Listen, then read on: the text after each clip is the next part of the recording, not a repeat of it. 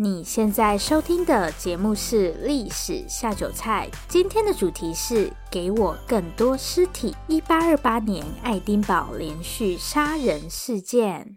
Hello，欢迎来到《历史下酒菜》，我是 Wendy，今天是我们的第六十八集节目。如果喜欢我们的节目，欢迎加入我们在 Mr. Box 推出的赞助方案。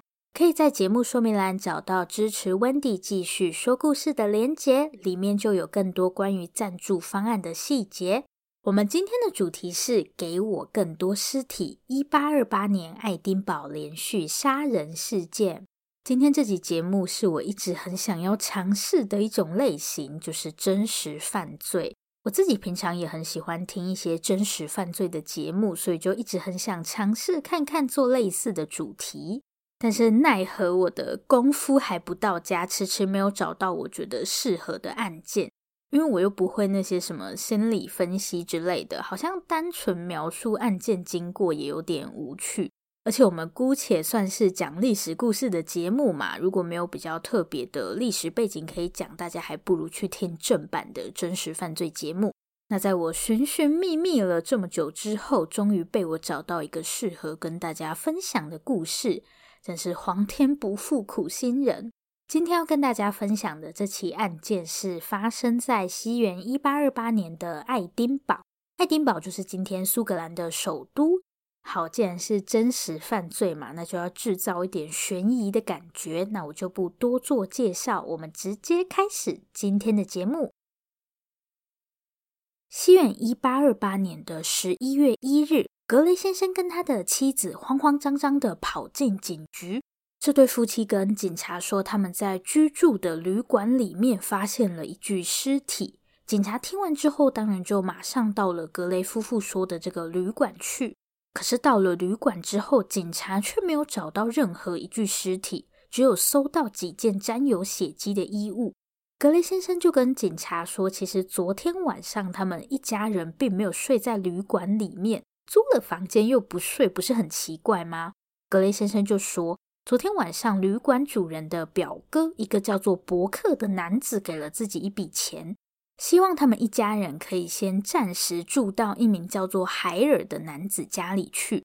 伯克说，因为自己的同乡一个叫做多切蒂的中年妇女来拜访自己，那他们怕叙旧的时候太吵会打扰到格雷一家人，所以就请他们暂时住到海尔的家里去。那伯克、海尔还有多切蒂三个人就打算在旅馆里面聊天喝酒。格雷先生也没有多想，就接受了伯克的提议。而且在当天晚上，格雷先生还曾经回到旅馆去拿一些小朋友的衣服。格雷先生说，当时还看到他们三个人一边喝酒一边唱歌跳舞。一个晚上过去，隔天格雷一家回到旅馆的时候就没有看到多切蒂，就是那个来拜访伯克跟海尔的中年妇女。伯克就跟格雷先生说，是因为多切蒂昨天晚上企图引诱自己，所以他们就把多切蒂赶走了。本来格雷先生也没有觉得这件事情有什么特别奇怪的地方，可是呢，自从格雷一家回到旅馆后，伯克的反应就很奇怪，就一直在注意格雷先生他们去了哪些房间，好像房间里面有什么见不得人的东西，所以格雷先生就感觉事情好像有点怪怪的。最后，在某个房间的床底下发现了多切蒂的尸体，但不知道为什么现在尸体就不见了。那警察就抓了伯克跟海尔来问话，调查之后就发现这两个人刚刚似乎见了一位爱丁堡皇家外科医学院的教授。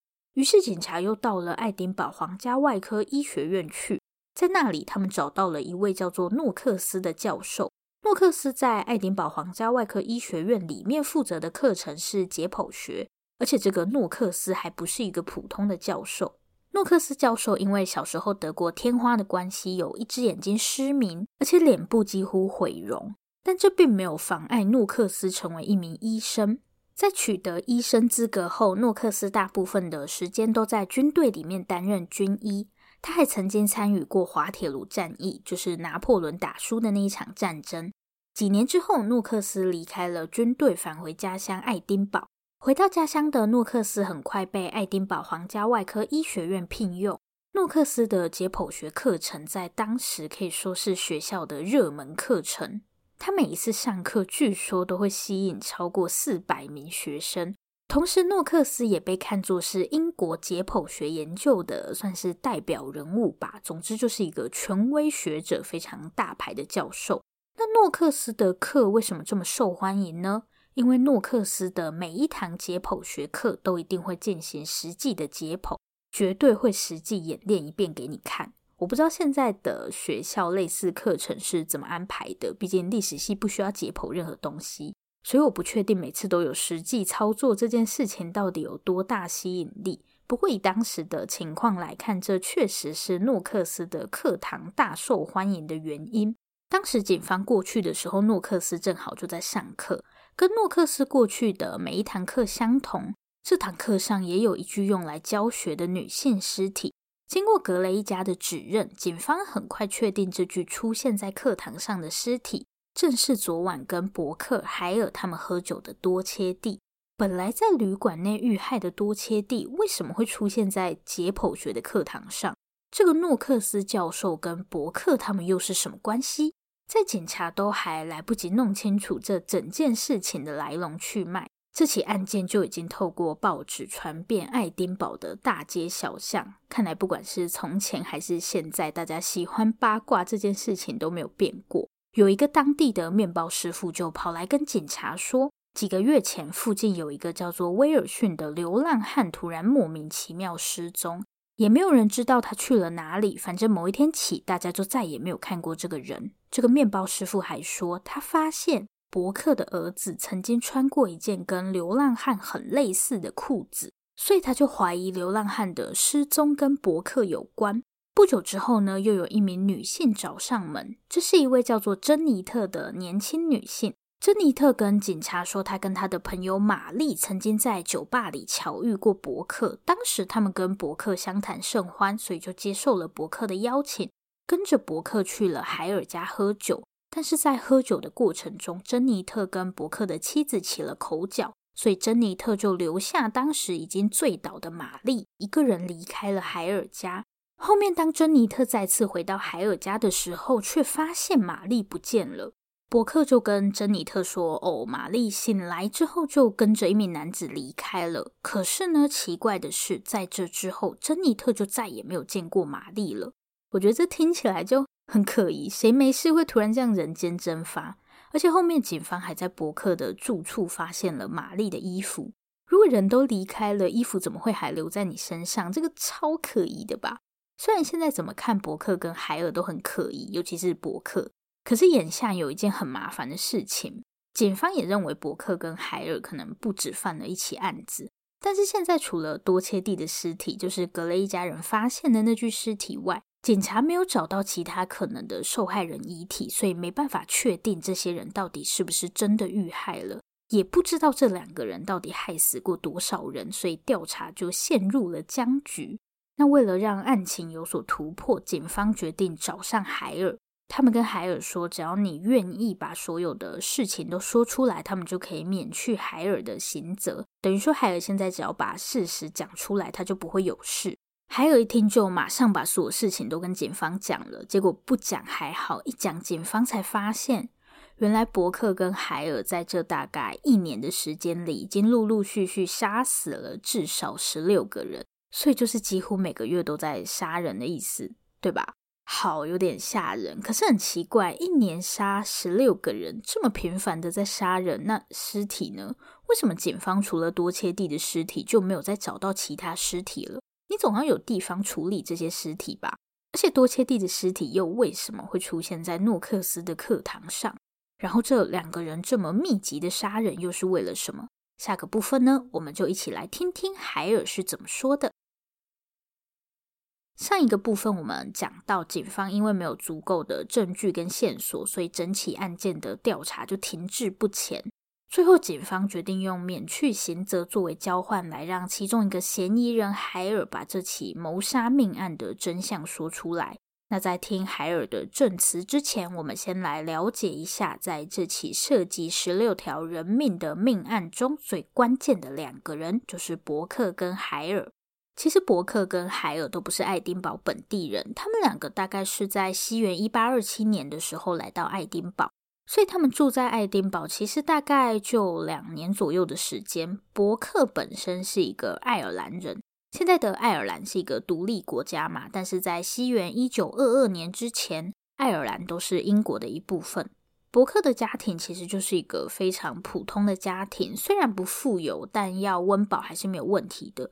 所以伯克的童年跟大多数孩子并没有什么区别，该吃饭就吃饭，该出去玩就出去玩。然后伯克还有一个大他几岁的哥哥。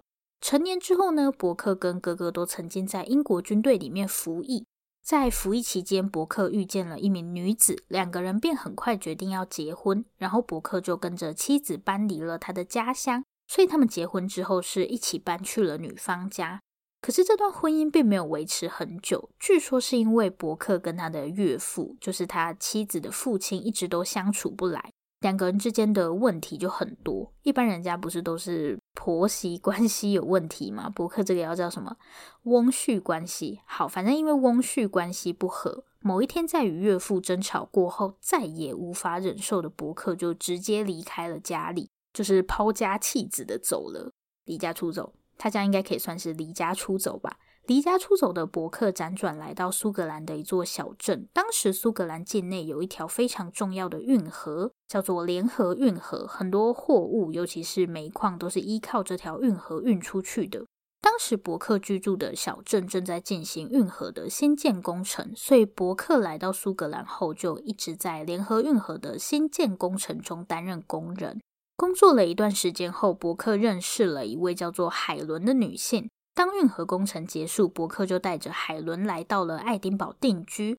在爱丁堡，伯克成为了一名鞋匠，然后周边邻居对他的评价都是说他非常的勤奋幽默。当时伯克甚至还会一边工作一边唱歌来娱乐大家。那他唱歌应该还蛮好听的。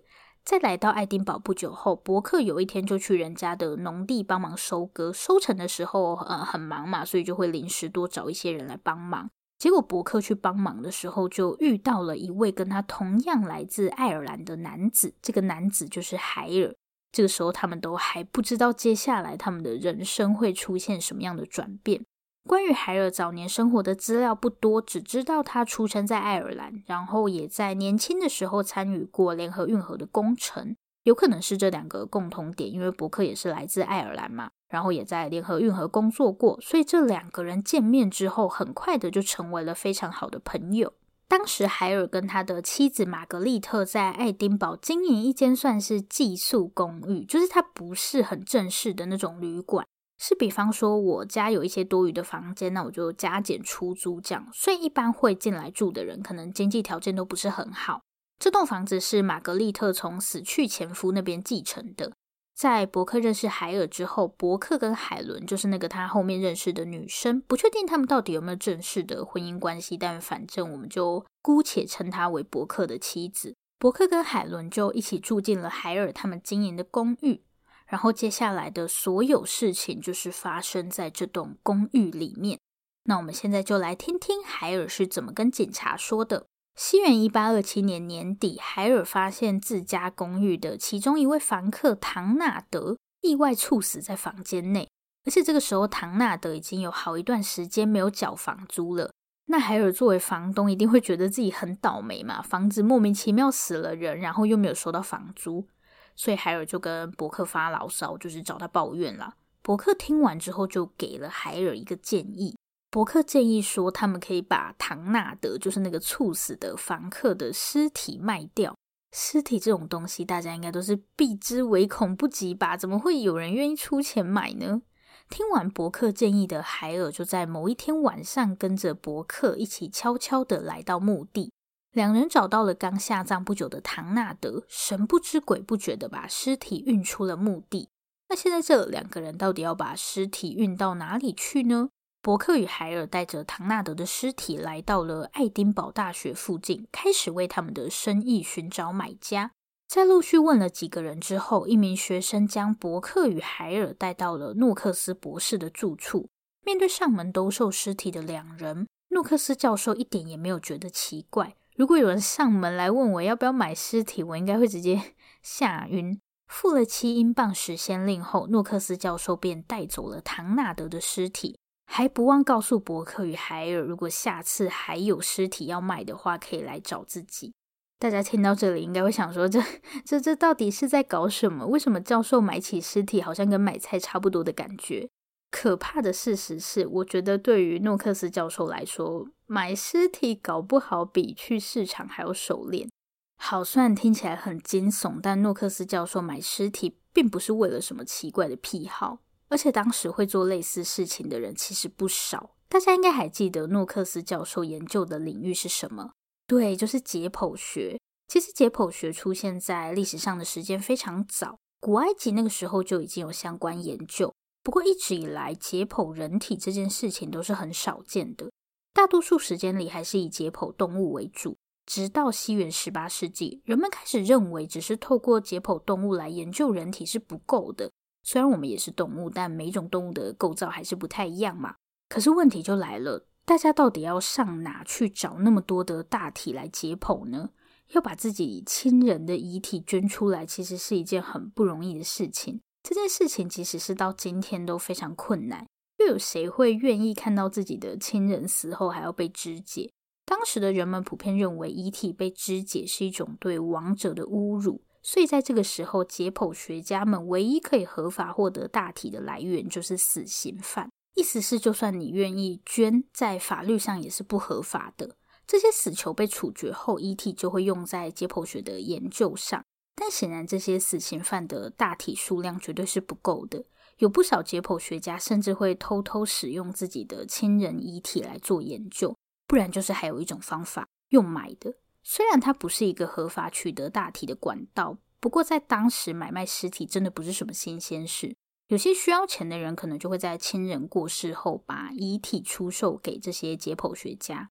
更夸张一点的，也会有人专门去偷尸体来卖。虽然伯克跟海尔擅自卖掉唐纳德的遗体是很恶劣，没有错，但以当时的社会环境来看，也不是什么多夸张的事情。那最后这件事情为什么会演变成一起十六条人命的命案呢？海尔到底还向警方说了些什么？我们就快点一起来看一看吧。在卖出唐纳德的尸体后，海尔与伯克的日子又恢复了平静。直到西元一八二八年的一月，一名叫做约瑟夫的磨坊主人住进了海尔的公寓。几天之后，海尔发现约瑟夫似乎病了，而且高烧不退。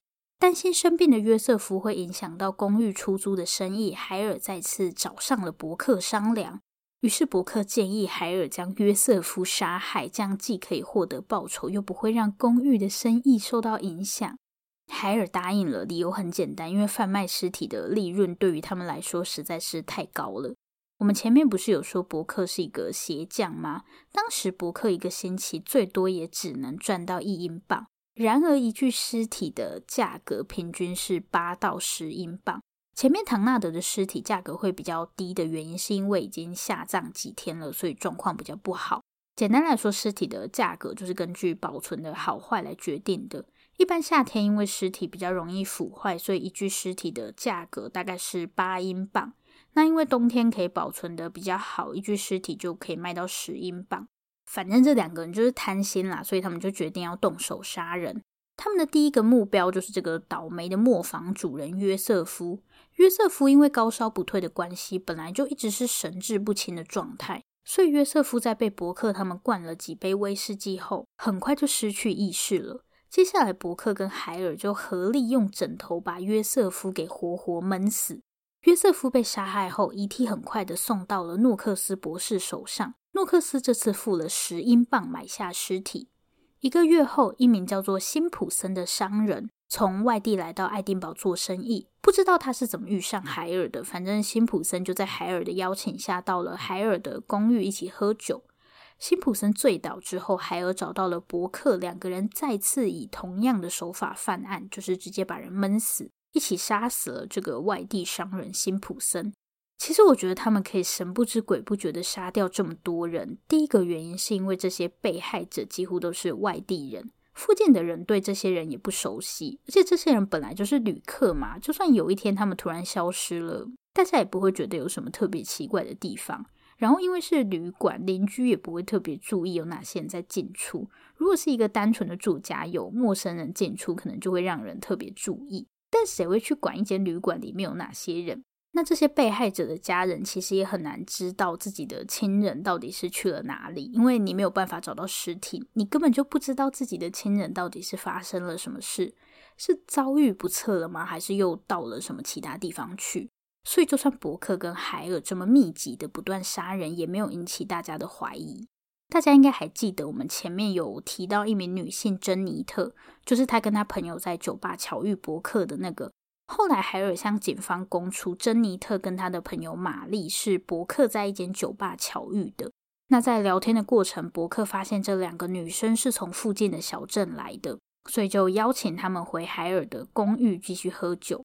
当天晚上，他们在公寓喝酒，喝到一半的时候，海尔的老婆就是海伦，海伦就回到了公寓，然后就发现自己的老公在跟两个陌生女子喝酒。当时玛丽已经醉得不省人事了，所以海伦就跟珍妮特吵起来。反正海伦就觉得珍妮特是不是在跟她老公搞外遇，珍妮特就说她根本不知道伯克是有家室的人。可是海伦完全不相信珍妮特的解释，还朝珍妮特丢玻璃杯。无奈之下，珍妮特就只好先离开海尔的公寓。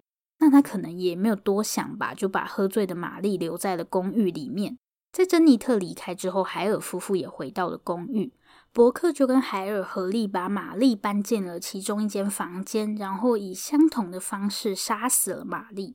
这两个人每次都用同样的方式杀人。第一是因为直接把人闷死比较好清理案发现场，最重要的是这样对尸体的破坏程度会是最小的。如果尸体没有办法卖到一个好价钱，那他们动手杀人就没有意义了嘛。隔天一早呢，离开的珍妮特又回到了海尔的公寓来。伯克一见到珍妮特就跟他说，玛丽已经跟一名男子离开了，然后这两个人好像是打算要去格拉斯哥。格拉斯哥是苏格兰最大的城市，同时也是苏格兰最重要的商港。好，珍妮特听完之后，虽然觉得有点奇怪，但是到底是真是假，他也没办法证明，所以珍妮特就先离开了。那就在当天下午，伯克跟海尔就把藏在床底下的玛丽尸体装进了他们平常用来运尸体的茶箱，就是用来装茶叶的大木头箱子。而且海伦就是伯克的妻子，还把玛丽身上的衣服给留下来了。显然，伯克跟海尔他们的老婆应该是知道自己丈夫在搞什么鬼。玛丽的遗体被送往诺克斯博士的住处，而伯克跟海尔则获得了八英镑。反正接下来，伯克跟海尔就像发了疯似的杀人，每个月至少都会杀死一个人。这些被害者大部分都是外地人，不是投宿在海尔公寓的客人，就是被邀请前来喝酒的旅人。有一次，伯克跟海尔甚至同时杀死了一对祖孙。当时有一个老妇人带着一个男孩前来投诉，然后这两个人就趁着男孩在外面玩耍的时候，在房间里面杀了老妇人。等到男孩回到房间后，又动手杀了男孩。那因为要一次搬运两具遗体，伯克跟海尔为此还雇了一名临时搬运工。听到这里，我想大家应该会很好奇一件事，就是那个诺克斯博士，他难道没有疑惑过为什么这两个人每个月都有尸体可以卖给他吗？但是根据海尔的证词，诺克斯教授每次都是检查完尸体后就很干脆的付钱，从来也不会去问他们这些人是从哪里来的。只有诺克斯博士的助手偶尔会特别多问两句，但是诺克斯博士本人从来就没有多问什么。西元一八二八年的六月，伯克夫妇因为要返乡探亲的关系，就暂时去了其他城市。等到伯克再次返回爱丁堡的时候，就发现海尔最近出手很阔绰。因为海尔本来的经济状况也不是很好，不然他们两个也不会为了钱一直杀人。伯克就觉得很奇怪，他就怀疑海尔是不是趁着自己不在的时候动手杀人。可是海尔就一直死不承认。本来钱都是他们两个平分嘛，伯克现在就觉得海尔是不是想要独吞报酬？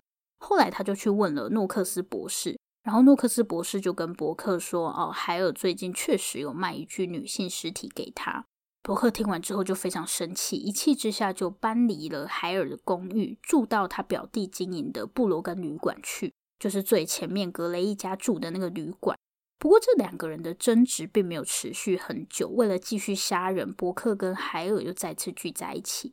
但他们这一次选的目标其实有点奇怪，因为过去他们都是选一些外地人来下手嘛。不过这次他们却看上了附近一名叫做威尔逊的流浪汉，有可能是最近没有什么适合的人选，所以他们就想要铤而走险。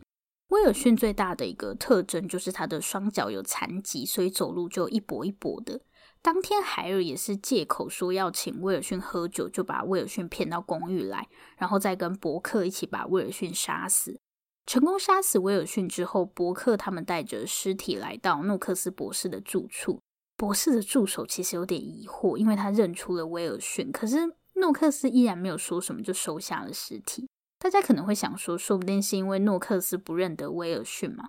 但很奇怪的是，威尔逊的尸体在被送到诺克斯博士手上后，就马上进行了解剖。本来前面还有几具已经先送来的尸体，但是诺克斯依然优先解剖了威尔逊，而且在把威尔逊带进课堂前，博士还先处理了威尔逊的双脚跟脸部。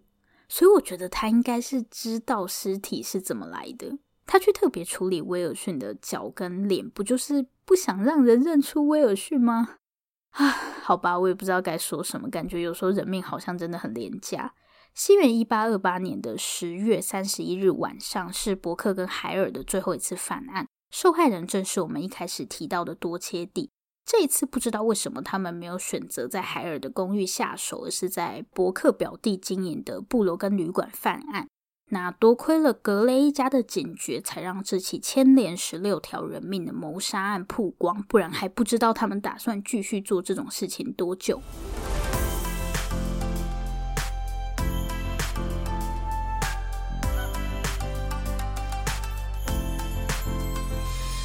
今天节目的最后，来讲一下这起伯克与海尔谋杀案的后续。真正知情并且参与犯案的，只有伯克跟海尔两个人。